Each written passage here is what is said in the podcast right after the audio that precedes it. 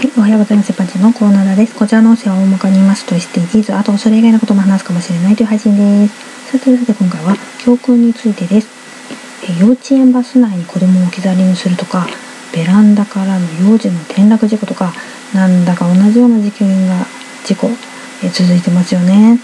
なんかこの前も同じようなことなかったみたいな記憶に新しいんですよね。そして毎年のようにある気がします。なんで教訓にしないんだろうと思います。幼稚園バスで置き去りにされたらクラクションを鳴らすように教わった子が実践して助かったというケースもありましたけどどんな方法であれ教訓にしていかないとですよね。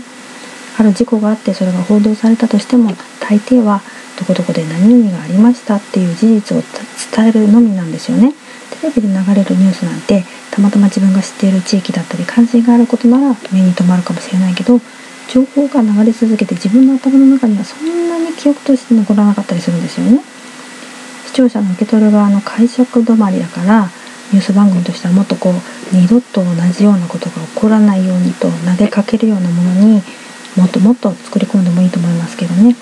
じゃあでは今回この辺で次回もお楽しみにまた聞いてくださいね。ではまた。